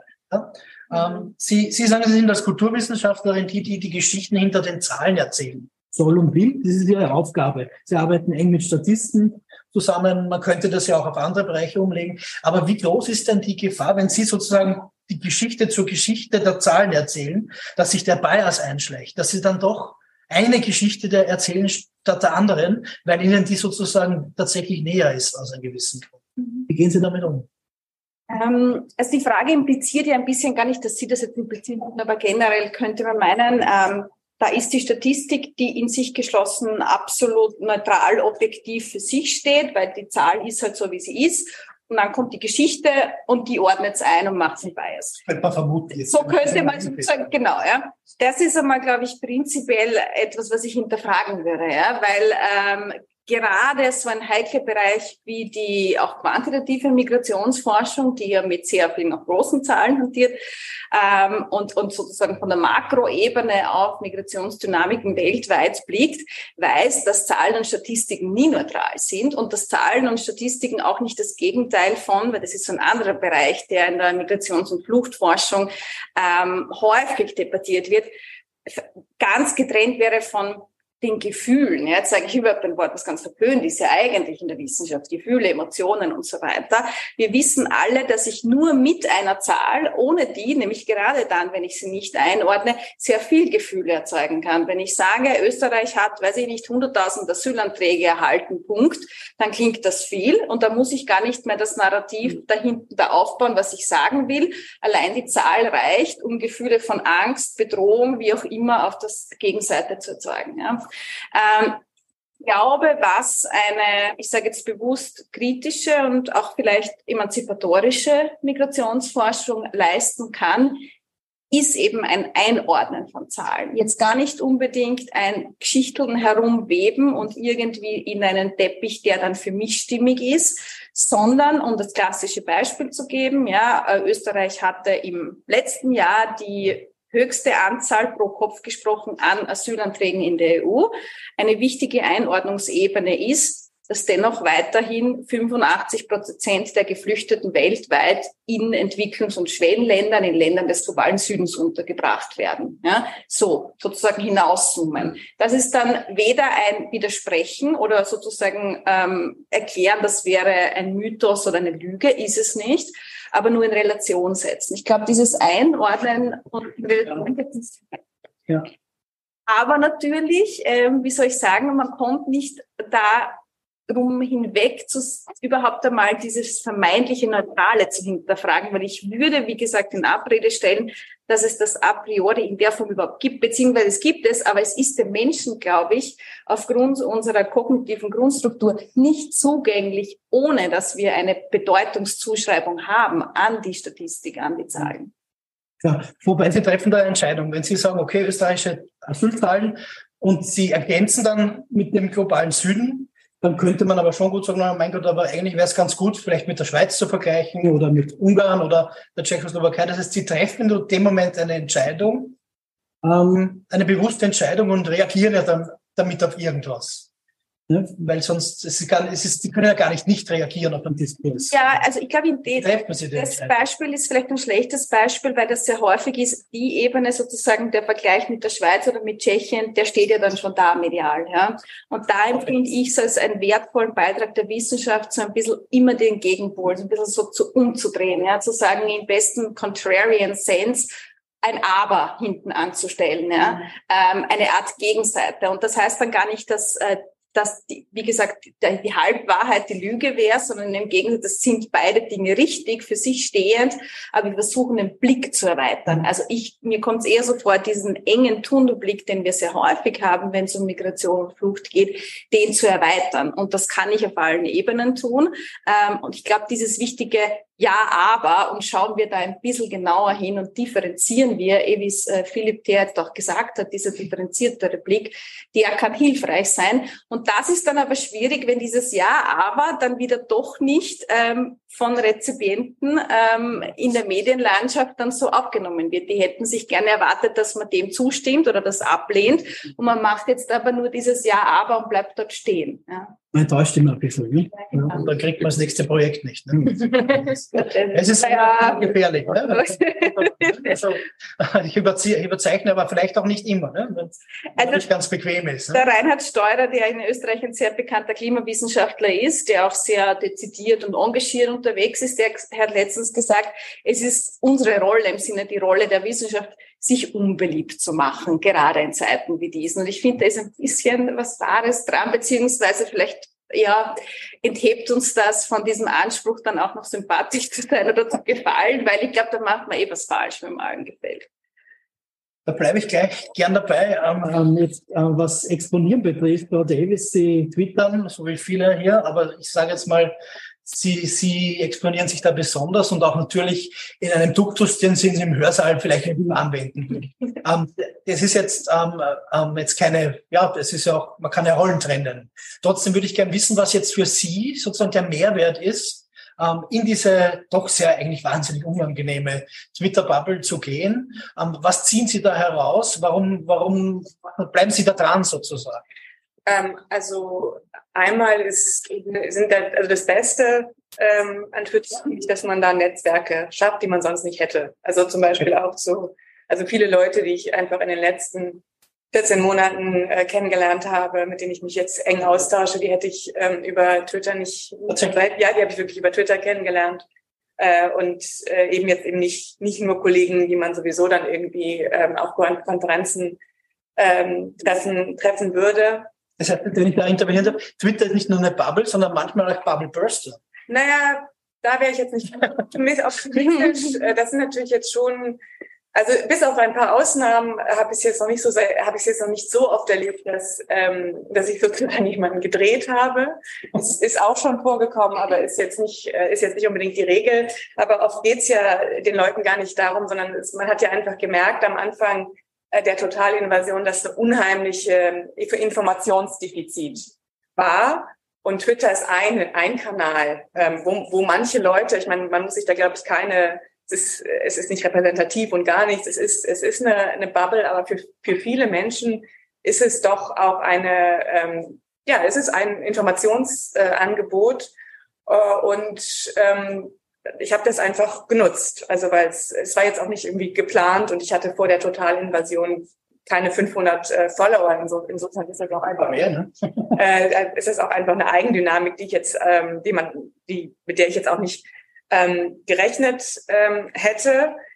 Äh, es ist natürlich schon so, dass man, dass man sich auf zweierlei Weise ähm, exponiert. Also einmal natürlich vor den ähm, weil es eine gewisse Erwartungshaltung äh, gibt an Wissenschaftler und Wissenschaftlerinnen, zum Beispiel nicht emotional ähm, zu werden. Und ich persönlich sehe das eher kritisch, ähm, weil diese Inszenierung, die ja wir gerade bei den selbsternannten Realisten in Deutschland, die eigentlich die Realität nicht zur Kenntnis nehmen vor allem, äh, da, da ist ja diese Selbstinszenierung enorm wichtig. Ich setze mich jetzt mal zurück und analysiere ganz nüchtern, ganz sachlich, und äh, wenn man aber genau hinschaut, äh, sind das eigentlich genau äh, diejenigen, die, ähm, die, die gesagt, die Realität nicht zur Kenntnis äh, nehmen und nicht aussprechen, was und auch die eine Sprache eigentlich jetzt sprechen, ja, die mit der, also natürlich können wir die Kriegs, als Nicht-Betroffene können wir nie die Kriegsrealität beschreiben. Wir können irgendwie nur versuchen, auf Stimmen hinzuweisen, die das tun. Also letztlich genauso wie wenn wir ähm, über den Zweiten Weltkrieg sprechen. Wir können das nicht als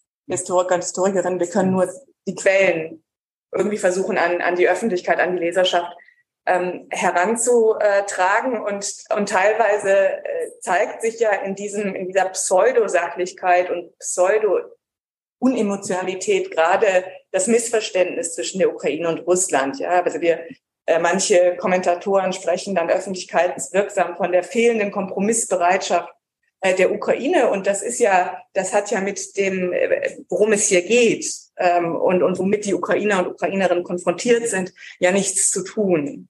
Äh, also in, und ganz abgesehen davon hat ja auch zum, zum Beispiel Emotionsgeschichte in den letzten Jahrzehnten gezeigt, dass diese Trennung zwischen rational, emotional, äh, dass, dass die auch einfach aus auf einer wissenschaftlichen Ebene gar nicht, ähm, gar nicht ähm, aufrechterhalten äh, werden kann. Gleichwohl ist es ähm, natürlich schon so, dass wenn man sich, zumindest wenn man es so tut, wie ich das jetzt ähm, mache, andere, andere Kolleginnen und Kollegen machen es anderen, wenn, wenn man sich auch manchmal sehr pointiert und polemisch äußert, disqualifiziert man sich ja nicht nur in, sozusagen in Augen mancher Teile der Öffentlichkeit, die einem jetzt eh nicht so am Herzen liegen, ähm, sondern äh, auch, es kann einem natürlich auch passieren, dass andere Wissenschaftler und Wissenschaftlerinnen sagen, das macht man nicht als Wissenschaftlerin. Und ich glaube, also mein Plädoyer wäre einfach zu akzeptieren, dass das einem jedem einzeln überlassen ist, wie er das Medium nutzt. Und ich finde es eigentlich legitim zu sagen, auf, auf, auf Twitter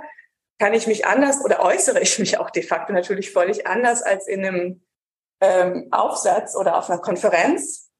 Ähm, aber ich muss sagen, gerade wenn es um diese fundamentalen Dinge geht, um, um diesen Moment geht, ja, um, um diese Frage, wie sprechen wir über diesen Krieg, wo es um, um, um das Überleben einer eines äh, einer ähm, einer Nation äh, geht äh, von von den Menschen ähm, dort, ähm, dann, dann finde ich diese deutliche Sprache, die man, der man sich auf Twitter bedienen, leichter bedienen kann als in anderen Zusammenhängen, eigentlich fast befreiend. Ich will das mal in, in einem Beispiel deutlich machen. Das war wahrscheinlich mein einziger Shitstorm, äh, als ich gesagt habe, Habermas hat Schnodder geschrieben. Ne? äh, das habe ich auch selber überhaupt nicht. Ähm, das war, ich habe meinen Freund von mir, das ist natürlich auch die Gefahr so ein bisschen bei Twitter, ein Freund von mir schickte mir abends einen Screenshot, äh, Titelseite, Habermas großes Porträt, Plädoyer für Verhandlungen. Und ich war einfach ähm, wütend und habe diesen Tweet geschrieben und, und bin ins Bett gegangen. Und dann, boah, waren so viele Leute so böse.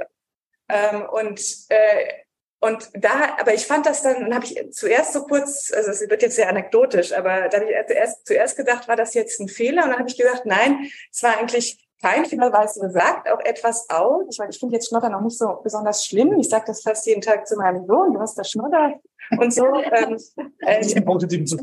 Nein. aber das muss man dann wegwischen. ja, das ist also, weil es dann doch vielleicht eher um Gatekeeping äh, ja, geht. Ja. Und ähm, es, das in der Wissenschaft eben jetzt nicht, ähm, nicht, nicht zum Comilfo gehört, zu sagen, das ist Unsinn. Aber gerade in so einer Situation, gerade auch in der Situation, wenn wir diese Argumente pro, also was, was bedeutet diese Verhandlungsforderung in einem Moment, wo die Vernichtungsabsicht nach wie vor äh, ganz klar da ist und die Handlungen auch entsprechend sind, einfach mal zu sagen, das ist verdammt nochmal Unsinn und darüber möchte ich jetzt nicht diskutieren. Und ich finde es das eigentlich, dass man sich das auch vielleicht gerade als Wissenschaftlerin mal äh, leisten kann, weil man dadurch ähm, ja dann auch nicht immer wieder die Gegenposition legitimiert, indem man die lange Antwort in, in, äh, schreibt. Äh, und, und da ja, äh, es geht eben natürlich, natürlich in so einer Situation auch ums die Frage, wo man sich äh, positioniert in so einer Situation, wo es um Leben und Tod geht. Und insofern ist es natürlich auch eine Ausnahmesituation. Es gibt ja auch, es gibt ja durchaus wissenschaftliche Arbeit dazu. Also Harry Frankfurts äh, Aufsatz Essay Bullshit ist mir auch sehr ans Herz gewachsen die letzten äh, Jahre. Also es gibt ja so, so Bullshit, ich mittlerweile sozusagen ein Terminus technicus. Wir haben es sehr vielleicht besser als schon, oder weiß ich. Ich würde nur, äh, wir müssen aufpassen, dass wir nicht überziehen. Ich würde aber gern ganz kurz noch äh, eine Rückfrage stellen, weil es heute irgendwie um das auch gehen soll. Ähm, welche Coping-Strategien haben Sie dann da? Wie, wie gehen Sie damit um? Sie hatten immerhin einen Prozess am, am Hals etc. Ist ja nicht alles, jetzt klingt jetzt alles lustig, war es aber nicht. Ist es nicht, wenn man sich so exponiert. Wie geht man damit um? Wie zieht man sich da mal zurück? Wie kommt man da wieder ins Gleichgewicht? Weil das lässt einem nicht kalt. Das kann man nicht vorstellen. Äh, also hm. Pausen.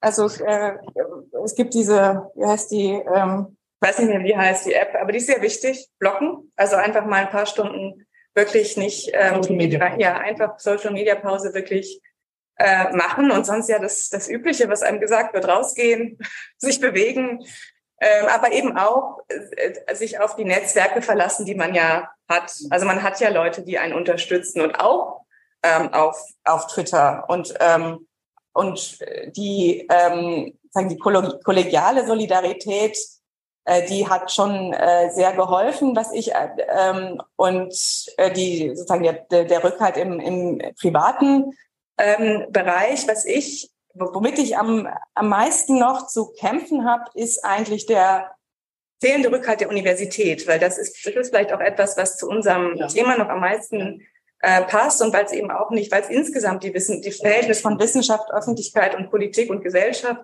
äh, betrifft, ähm, weil sozusagen die gesellschaftliche, weil Sie jetzt auch das Beispiel genannt haben, dass auch viele Klimawissenschaftler ja sagen, es ist jetzt aber einfach unsere Aufgabe zu sagen, dass, dass es so nicht ähm, äh, läuft. Und diese gesellschaftliche Aufgabe, und ich stimme Ihnen dazu, die beißt sich sozusagen mit der ähm, verwaltungsjuristischen äh, Logik einer deutschen Universität, äh, die mit sowas nichts zu tun haben will. Die, ja, vielleicht auch, wahrscheinlich auch nicht nur einer deutschen und die, die auch mir ganz klar signali nicht nur nicht Unterstützung signalisiert hat, sondern eigentlich eine Art äh, Warnung ähm, ausgesprochen ähm, hat und wirklich ganz klar gesagt hat, Wissenschaft gehört, Zitat, nicht zu ihren Dienst Wissenschaftskommunikation gehört, Zitat, nicht zu ihren Dienstaufgaben. Und das ist, und das ist natürlich eine, eine, eine Herausforderung. Also das, das, das wird ja nur mehr werden. Ne? Migrationsforschung, Klimaforschung, äh, Virologen haben es ja. erlebt. Ne? Und, und das, das ist, glaube ich, ein größeres Problem, äh, dass das einfach noch da ist und dass ähm, das in den sozusagen ja immer größer werdenden Krisen eigentlich mhm. gelöst werden muss. Es ist aber nicht der Fall. Danke. Frau Kohlenberger, ich würde bitten, dass Sie Ihr, äh, Ihr, Ihr Kommentar in die Schlussrunde verpacken. Ja. Ich würde nämlich gerne Oksana jetzt nochmal das ist sicher die forderndste Position, die du hier hast. Trotzdem gern fragen, äh, in, in der Situation, in der du bist, in der du ein wenig auch zur Wissenschaft kommst, beweist dich auch immer, wie wichtig es ist, dass wir auch wissenschaftlich weiterarbeiten mit ukrainischen Einrichtungen, weil das ist ja auch eine Art von Krieg, sozusagen die wissenschaftliche Diskurse, die wissenschaftliche Diskurse abzuschneiden. Trotzdem, ähm, wie äh, gelingt es dir oder auch deinen Kollegen doch ab und zu, ähm, vor allem dort, in den Feldern, in denen es auch um die Situation geht, mit ihr Wissen haben es vielleicht leichter, sich abzugrenzen, doch noch ab und zu den Schritt zurückzugehen, die Situation in irgendeiner Form objektiv zu beurteilen. Kann das überhaupt gelingen? Kann man das verlangen von euch im Moment? Äh, du meinst objektiv beurteilen in Bezug auf den Krieg, oder? Ja, also ich meine jetzt natürlich nicht ein Gleichgewicht der Argumente oder so herstellen, aber irgendwo einen Schritt zurückzugehen und das, was ihr in einem fremden Konflikt machen würdet, auch machen würdet. Oder es geht ein bisschen in die Literaturwissenschaft. Wir sind ja schon, es geht jetzt stark um Abgrenzung von Sprachen, von Literaturen. Das ist nichts Neues, aber wir beobachten das jetzt natürlich ganz intensiv eine Art Nation Building in einer Zeit, wo wir die Nations eigentlich schon lange abgeschrieben haben, muss man auch mal sagen. Also, also, oder sehen wir was ganz Neues. Aber wie geht, wie geht ihr damit um als wissenschaftliche Einrichtung mit dieser wirklich harten und schwierigen Situation, wissenschaftlich zu bleiben? Weil, Entschuldigung, nur dann, dann nämlich kann man ja den Diskurs all along, den, den wissenschaftlichen, ja nur dann fortführen, wenn man sozusagen sich da ähnlich ist, trotz aller Krisen.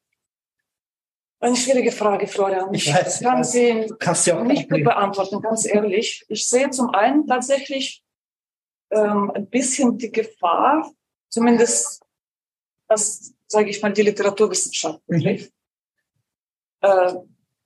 äh, dass man zu stark ins äh, Emotionale geht und dass man zu stark ins Nationale geht und ähm, die wissenschaftliche Grundlage manchmal leidet. Ähm, das, das ist auf jeden Fall da. Das kann ich vor allem über die, die Ukrainisten und Ukrainistinnen sagen, weil ich, wie also mich ein bisschen damit auskenne, in der Materie auskenne, jetzt auch verstärkt sozusagen mich damit befassen muss.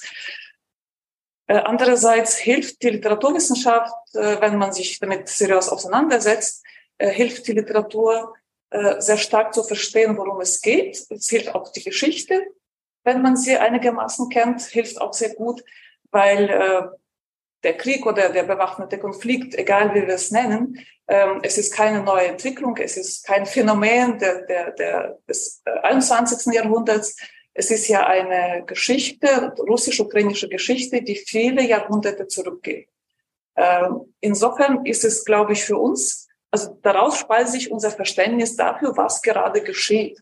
Und das ist, was man hier im Westen vor allem sehr, ähm, manchmal schwer zu, zu vermitteln kann, äh, weil du sagtest späteres Nation Building. Kann man auch diskutieren. Nichts verspätet habe ich nicht gesagt. Wir haben nur insgesamt in unseren Diskursen die Nation als ein Modell erklärt, das nicht immer nur funktional ist. Das meine ich. Aber vom verspäteten Nation Building würde ich jetzt nicht sprechen bei der Ukraine. Das war nicht die Idee. Aber der Nationsbegriff insgesamt. Also wir, der kommt wird jetzt stärker, als wir ihn wahrscheinlich vor zehn Jahren besprochen hätten. Oder positiv. Das meine ich jetzt. Wie geht man damit um? Das ist jetzt so, das ist auch, gibt auch gute Erklärungen. Aber, aber du beobachtest das trotz allem sozusagen. Du, aber es gibt einen anderen Weg überhaupt zu gehen im Moment, als zu erzählen über die ukrainische Literatur, als zu erzählen über die ukrainische Geschichte. Vielleicht, ich weiß es nicht, äh, ob es einen anderen Weg gibt, keine Ahnung. Ähm, was, was wäre der alternative Weg? Darüber zu schweigen? Ja. Ähm, ich glaube, es geht darum, dass man so viel wie möglich Leute, auch hier im Westen, im deutschsprachigen Raum, sage ich jetzt von meiner Perspektive aus, nicht, ich kann schlecht jetzt über, äh, keine Ahnung, Kroatien oder, oder, oder Spanien sprechen oder Portugal, Länder, wo ich mich nicht auskenne. Aber es geht darum, im deutschsprachigen Raum Menschen, die Expertise haben, die, die, die Sprachkenntnisse haben, zu aktivieren. Das sind ja unsere Botschafter und Botschafterinnen auch, nicht seien es Übersetzer, seien es äh, Kulturmanagerinnen Kulturmanager, seien es äh, Journalisten, also vor allem Menschen, die Bezug zu der Ukraine haben, egal welche Art, ob familiären oder weil sie in der Ukraine waren. Das hat ja übrigens auch, haben wir gemerkt, nicht in unserer Arbeit, in unserer Netzwerkarbeit gemerkt, dass sehr viele, die in der Ukraine mit irgendeinem Auftrag waren, mit einem Arbeitsauftrag zum Beispiel waren, ähm, dass sie natürlich ganz anders erklären können, worum das geht. Da, da, darum geht es, mit, mit diesen Menschen verstärkt zusammenzuarbeiten, diese Expertise äh, zu, anzufragen. Äh, ich glaube, für uns gilt es vor allem, äh, Literatur, Autoren, Autoren, aber auch Künstlerinnen und Künstler, moderne Künstlerinnen und Künstler zu aktivieren, ähm, nicht die mit dem, mit dem Thema, mit dem ganzen Thema ähm, auf einer, sage ich mal so, ähm, qualitativ modernen und auf im besten verständlichen äh, Ebene arbeitet. Das ist ganz wichtig. Nicht, weil wir jetzt die folkloristischen, sage ich mal, so Beispiele oder Muster einfach hierher holen und versuchen zu erklären, was es ist, ist, glaube ich, kontraproduktiv. Wenn wir aber Künstler nehmen, die auch für unser zum Beispiel, äh, wir auch für, für unsere Ausgaben, für, für die Mikrolithen gearbeitet haben. Ja. Genau. Die, die, die, die, die, die äh, denken ja auch europäisch oder westeuropäisch, wie, wie soll ich das sagen, nicht? Ich glaube, das ist der einzige Weg, über, je nachdem, mit wem wir sprechen. Aber wenn wir die, die, die Zielgruppe, sage ich mal so, ansprechen, die auf äh, Kultur reagiert, welche auch äh, Art auch immer, sei es bildende Kunst, sei es Literatur, dann muss man verstärkt die Menschen herausholen, die es bei uns wirklich sehr, sehr viele gibt, die jetzt auch eine Chance haben, die leider, das hat heute auch schon angeklungen, das ist leider so, mm, die jetzt in den nächsten Jahren wohl finanziell noch stärker darauf angewiesen sein werden, dass sie irgendwie von westlichen Stiftungen, NGOs, privaten Personen äh, ein bisschen finanziert werden. Weil wir erleben das jetzt schon, dass die Mittel für, die, für den Kulturbereich radikal gekürzt werden, äh, für den akademischen Bereich. Das erfahren wir jetzt schon an den Universitäten, an den Gehältern. Äh, die Realität ist, das wird sich sicher, äh, die Tendenz wird sicher bleiben. Und ich glaube, dass die Literaturwissenschaft, äh, um, um jetzt vielleicht dazu zurückzukommen, aber auch die, die ukrainische Geschichte hat, hatte sowieso noch einen Weg vor sich, den sie noch lange nicht zu Ende gegangen ist, wenn wir von der Vergangenheitsbewältigung sprechen. Wir verfehlen oft, muss, muss man auch ganz ehrlich sagen, in die Opferrolle zurück. Das kann jetzt wieder verstärkt werden das ist ja auch wieder kompliziert. Ähm, ich glaube, wir haben jetzt so viele Baustellen. Zu den alten Baustellen kommen jetzt noch neue Baustellen. Was wir, wenn wir sie bewältigen wollen, dann vielleicht in den internationalen Arbeitsgruppen, nicht wo dieser Ausgleich, also wenigstens sind, dadurch, dass neutrale oder äh, Positionen der Menschen, die nicht direkt betroffen sind, da sind, dass man, äh, dass die Ansätze aus der ukrainischen, aus der westlichen Wissenschaften sozusagen miteinander äh, zusammenkommen, dass man, dass man dadurch auch äh, produktiv bestimmte Themen und, und Schwerpunkte herangeht. Äh, also alles ein sehr, sehr langer Weg und eine sehr komplexe Aufgabe. Da mache ich mir nichts vor. Danke, du läutest damit auch die ganz kurze Schlussrunde ein. Jeder darf sich jetzt noch was wünschen, sozusagen. Also ich möchte jetzt wirklich noch ganz kurz ähm, von jedem gern wissen, wo sowohl inhaltlich als auch im akademischen Bereich Soft Skills, Hard Skills, jeder bringt gerne ein Anliegen vor. Was brauchen wir jetzt aus jeder Sicht, ähm, jedes, jeder Sicht, ähm, um diesen Weg zu gehen, den auch vielleicht die Oksana gerade ein bisschen skizziert hat. Ich nehme schon mal, mal mit hinein, was du gesagt hast, eben diese Anschlussfähigkeit im Diskurs, die beidseitig funktionieren muss. Ich nehme hinein Training in der Wissenschaftskommunikation, auch gefördert von den Institutionen, die einem ja eigentlich helfen sollten, weil man dann angestellt ist. Aber würde eben gern sozusagen ähm, darüber hinaus gerne nochmal ganz kurz äh, von jedem äh, wissen, wo es hingehen soll. Ich beginne gerne mit Philipp Zehr, bitte. Okay, in der ganz kurzen Wünsch dir was in 30 genau. Schlussrunde. Hm. Ähm, na gut, also äh, hier muss ich, um das letzte noch aufzunehmen, ähm, genau, ich glaube, es ist wichtig, diesen universellen Aspekt zu betonen, was dann auch heißen würde, dass man äh, Ukrainerinnen und Ukrainer nicht nur deshalb einlädt, um über die Ukraine was zu sagen. Danke. Auch äh, ist schwer, aber ähm, also hoffentlich dann als Germanistin äh, wieder. Ähm, zweite Wunschkiste, naja, äh, diese Twitter-Kommunikation, Social Media mit all ihren Kreisläufen. Meine Erfahrung ist schon die, dass das äh, dann am meisten zieht, wenn es äh, konfliktorientiert ist, eher polemisch, äh, emotional und personalisiert. Und zum Beispiel, als dann der Habermas zum Wiederholungstäter wurde, das war jetzt jemand anders, der eine ukrainische Frau hat, dann habe ich verstanden, warum er so sauer ist auf den, äh, unter anderem. Äh, da habe ich mir dann gedacht, hm, Täter, das ist jetzt irgendwie übertrieben, ja. Und ähm, und von daher, ja, man kann es weiter pflegen, vielleicht muss man das dann irgendwie auch so betreiben, aber ja, also ich wünsche mir, dass wir äh, Wissenschaftlerinnen und Wissenschaftler dort äh, so kommunizieren, dass wir einerseits schon die Reichweite haben, also auch wirklich einwirken, äh, auch auf die Gesellschaft, weil sonst äh, wird es den Unis an den Kragen gehen, ja, wenn wir das nicht ähm, mehr tun. Aber dass wir andererseits auch nicht in dieses sozusagen Social Media Gebrüll und ähm, und diese äh, Selbstradikalisierung da irgendwie reinfallen. Ja. Und äh, das ist schwer. Wahrscheinlich geht's nur dann, wenn uns tatsächlich, äh, gutes Stichwort, ja, dann vielleicht auch tatsächlich, wenn man, wenn man sich selber auch qualifiziert, wobei äh, muss man halt dann auch selber machen. Man darf nicht, nicht nur nach der Institution rufen, aber also dass man sich irgendwie, man muss sich darauf einlassen, aber dann ist halt die, äh, die Frage, wie, also mir gefällt nicht immer, was dort so ähm, wie das läuft dort. Aber das hat seine Systemlogik, ja, so funktionieren halt die Algorithmen. Ähm, okay, und die letzte äh, wünscht dir was ähm, Sache ist, ich, äh, nachdem jetzt hier doch ein bisschen ein Publikum da ist und man ich annehme, dass man sozusagen zu Gleichgesinnten predigt.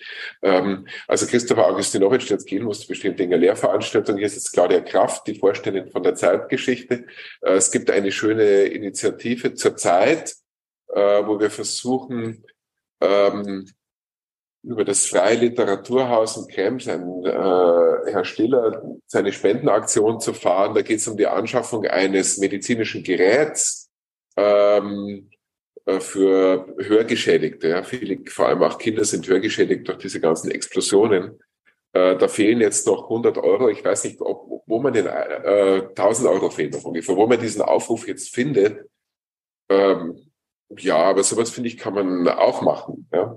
Also bitte die Anwesenden, ich habe jetzt leider keinen Zettel da, also bin auch kein Profi, ja, wo man gleich so das zeigt, da ist es.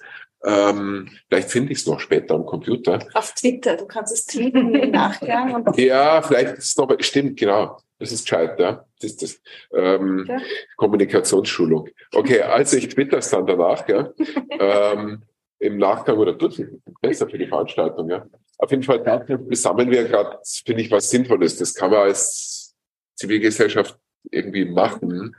Und ähm, also das wäre so der Appell. Es fehlt nämlich gar nicht mehr viel und dann kann man dieses Gerät anschaffen.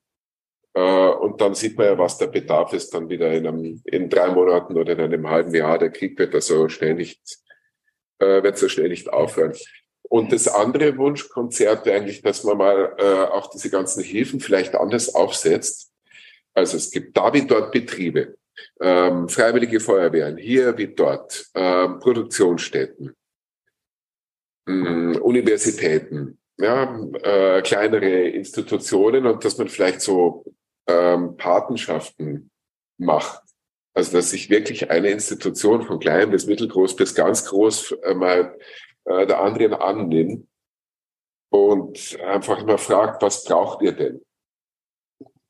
Ähm, genau, aber dass das noch weitere Kreise zieht, ich finde, da, da, da könnte noch viel mehr passieren. Ja?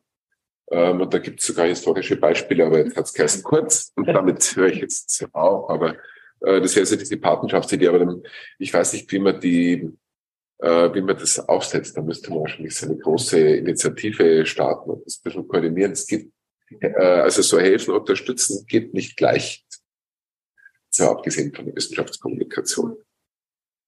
Dankeschön. Viele Ideen, Frau Kohlberger. Wunschkiste.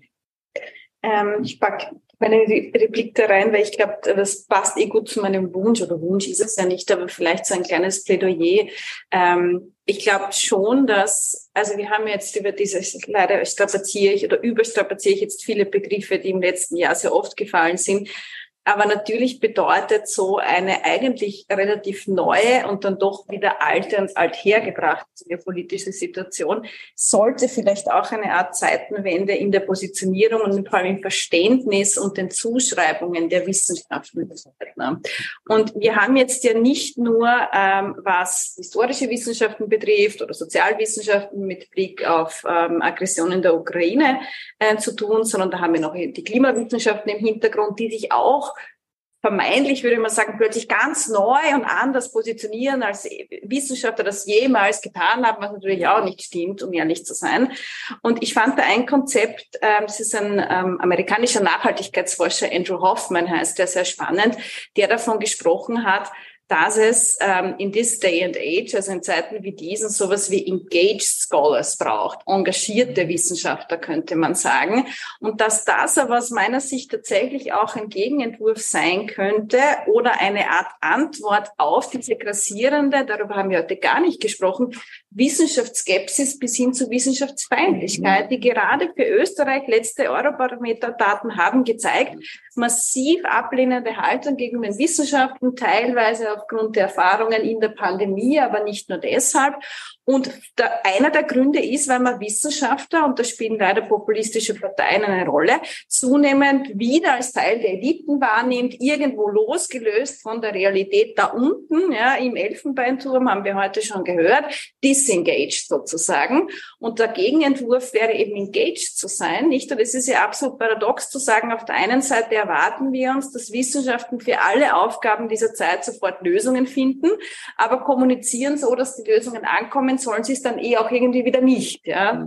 Das geht sich aus meiner Sicht sowieso nicht aus. Und ich glaube, das könnte ein interessanter Entwurf sein dessen, was es denn auch bedeutet, in Zeiten wie diesen auch öffentlich sich, ähm, ich will nicht sagen, Stellung zu beziehen, klingt sehr negativ, aber ich irgendwie eine gewisse Haltung zu zeigen, die aber immer genährt ist aus der wissenschaftlichen Forschung heraus, aus der empirischen Evidenz. Das ist ja nicht eine, die im luftleeren Raum besteht. Und wir haben ja jetzt vor allem mit Blick auf die schon angesprochene historisch äh, sehr wesentliche Neutralität Österreichs zumindest insofern eine Ausdifferenzierung auch im öffentlichen Diskurs gesehen, dass es heißt, ja, es ist keine Gesinnungsneutralität. Ja, also da, da haben wir eine differenzierte Position. Und diese Art von Gesinnungsneutralität kommt mir vor, erwarten wir aber in Teilen dann schon von den Wissenschaften, wo man sagen muss, man darf überhaupt nicht irgendwie sich positionieren, sondern man muss sich da ganz vermeintlich verstecken hinter diesem, wie Sie gesagt haben, nüchternen Blick, ja, ähm, both sides könnte man sagen, wo man im Journalismus sehr gut bereits aufgearbeitet hat, wissenschaftlich, warum das nicht funktioniert. Und irgendwie ist das aber nicht vorgedrungen in den Kern ähm, eines der zentralen Erklärungssysteme, das wir haben einfach. Und ich glaube schon, dass eine Art von Diskurs, den wir nämlich nicht mal nur innerhalb der Wissenschaft führen, sondern den wir auch gerne im Austausch mit der breiteren Öffentlichkeit führen, was es denn heißt, Wissenschaftlerin, Wissenschaftler zu sein, Wissenschaft engagiert zu betreiben, dass der uns sehr viel weiterbringen würde, mit Blick auf die hier diskutierte Herausforderung, aber auch darüber hinaus. Danke. Man gibt ja damit die Falsifizierbarkeit nicht auf. Absolut nicht, nein. Frau Davis, bitte. Also ich möchte erstmal einmal all das nochmal äh, voll, voll anschließen an dem, was, äh, was Sie gesagt haben für den Bereich der Ost, also insgesamt für den Bereich der, ähm, der universitären Struktur, glaube ich auch, dass es äh, das eigentlich ein systemisches Problem auch mit den Hierarchien äh, ist, also was Sie ganz am Anfang gesagt haben, aber das geht nochmal jetzt über unser spezielles ähm, Thema, Thema hinaus. Äh, und dass ähm, man einfach auch den Weg, und ich glaube, es ist auch ein Kulturwandel, äh, also ich würde, glaube noch, dass im Vergleich zu den Sozial- und ähm, Sozialwissenschaften, vor allem Politikwissenschaften und Soziologie, die osteuropäische Geschichte noch relativ gut aufgestellt ist. Also wo da gibt es einen breiteren Blick jenseits von äh, Russland, aber dass es sozusagen äh, weitergeht und es sozusagen normaler wird, ähm, auch mit zwei Ukraine-Büchern auf einen Lehrstuhl für osteuropäische Geschichte berufen zu werden und nicht irgendwie immer noch die implizite Erwartung da ist, also ähm, eins entweder zu Russland oder zur Ukraine, damit man äh, zu Russland oder Polen, damit man irgendwie schön die Kategorien aufrechterhalten kann, braucht es dann doch. Aber es ist, glaube ich, auch eine Frage des Kulturwandels. Und jetzt muss ich natürlich als aktive Twitterin ähm, widersprechen bei Ihnen. Äh, also natürlich, ich bin auch nicht der Ansicht, dass wir das machen müssen. Ja, ich kann jeden verstehen, der darauf äh, keine Lust hat und sich da nicht reinbegeben muss. Aber das, was Sie mir jetzt gesagt haben, war mir doch ein bisschen zu kulturpessimistisch. Es ist immer die Frage, wie man ein äh, Medium nutzt. Und ich gebe auch zu, ich habe den einen oder anderen Tweet schon bereut. Ähm, äh, lösche meistens nicht aus Transparentgründen, aber es, es ist eine gewisse äh, Gefahr da und es ist auch interessant, so als Selbstexperiment zu beobachten, dass selbst wenn man sich eigentlich für einen recht ähm, ja, analytischen Menschen hält, der irgendwie schon viel über die Gefahren von Social Media ähm, gelesen hat, dann doch manchmal den ähm, einen, einen, ja, ein Tweet schreibe oder zwei, die man, die man bereut. Aber ich will doch trotzdem noch auf eine Sache hingehen, die trotzdem noch, äh, finde ich, äh, eine interessante Sache zumindest bei den sozialen Medien ist, nämlich dass die etablierte Hierarchien, äh, dass sie nicht nach etablierten Hierarchien äh, funktioniert. Ne, wenn Sie sich anschauen, wer zum Beispiel, ist mal einfach mal ein Beispiel, ähm, CH Beck, der äh, äh, angesehenste Publikumsverlag äh, in Deutschland für Historiker, was machen die jetzt äh, zu Russland und der Ukraine, naja, vor allem Russland oder die Ukraine aus dem äh, russischen Blick, geschrieben von weißen Männern über 60 meistens. Ja?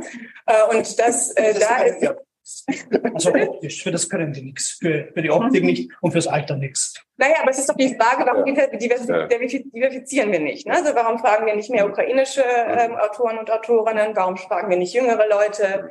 Äh, äh, und, und warum, also ich habe, ich will damit gar nicht, auch nicht sagen, dass die Bücher schlecht sind, aber ich soll jetzt irgendwie so ein Buch von Gerd Köhnen rezensieren, das ist hm. alles toll, aber das sind seine irgendwie 15, letzten 15 Jahre nochmal zwischen zwei Buchdeckel. Und da frage ich mich, dann könnte man doch jetzt genauso wenig, wie ich irgendwas gegen Andreas Kappeler habe, anstatt aber die 15. Auflage, die man ja trotzdem auch machen kann, wäre es aber doch auch noch eine Idee zu gucken, wo sind jetzt jüngere Stimmen, wo sind ukrainische Stimmen, wo ist vielleicht auch mal die eine oder andere Frau äh, und, und das bei einem etablierten Publikumsverlag hm. unterzubringen. Danke, ganz wichtig, glaube ich. Das hat auch viel mit den Hierarchien und Strukturen zu tun, ja. die du angesprochen hast, und diesen pyramidalen Organisationen, die das eigentlich verunmöglichen. Ja. ja, aber da bin ich völlig d'accord. Okay. Das, das, das, das finde ich auch super. Ja, ja. Oksana, was wünschst du hm. explizit von Wien? Ist noch deine Wunschliste, ist sehr groß. Einen, einen ganz großen für Wien darfst du jetzt noch. Für Wien, für Österreich, für Mitteleuropa, was braucht die Ukraine, was braucht Czernowitz? Andreas. Ich würde mir etwas wünschen, was sowieso nicht realistisch ist. Ich würde mir mehr Verständnis äh, wünschen und mehr Verständnis für die Zusammenhänge. Das hängt aber automatisch damit zusammen, dass man mehr Kenntnis hat über die Verflechtungen, die Vergangenheit, die Geschichte. Äh, insofern wünsche ich mir sozusagen einen Weg, der erst gegangen werden muss. Ich bin ja eine Realistin. Wir starten, also wir sind nicht heute gestartet, aber es war vielleicht doch eine ganz interessante Station. Ich danke allen für diese sehr intensive, für mich sehr aufschlussreiche äh, Diskussion. Ich lasse die Fäden jetzt einfach offen und lade jetzt alle noch gern zu einem Gespräch zu Kaffee und Kuchen ein und wünsche euch noch einen schönen Tag im Wien, liebe ukrainischen Freunde. Danke.